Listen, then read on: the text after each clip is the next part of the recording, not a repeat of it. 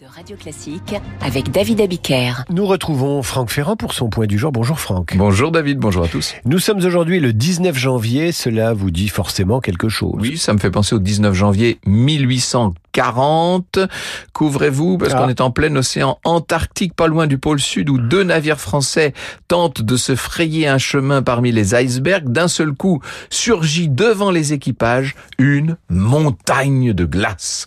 Le chef de l'expédition vient de découvrir la terre Adélie. Il s'appelle Jules Dumont d'Urville. Jusque-là, aucun homme n'était allé si loin de ce côté de la Terre.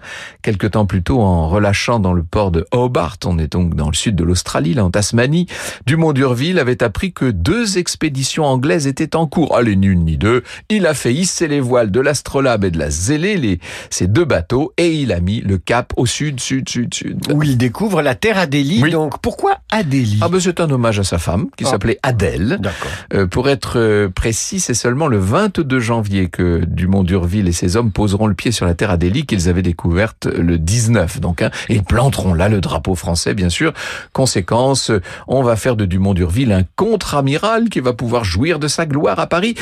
Pas longtemps, hein, jusqu'en 1842, puisque à Meudon, il sera victime, vous savez peut-être ça, du tout premier accident ferroviaire de l'histoire. Et il mourra avec sa femme Adèle et leur fils de 16 ans. Euh, ce qui en soi est une autre histoire. On passe là des, des navires au chemin de fer. Et il y a à Paris une rue du Mont-Durville qui Bien est sûr. parallèle à la rue La Pérouse, un autre Ça ne explorateur. s'invente pas. Franck Ferrand, nous le retrouvons à 9h pour Franck Ferrand raconte. À tout à l'heure.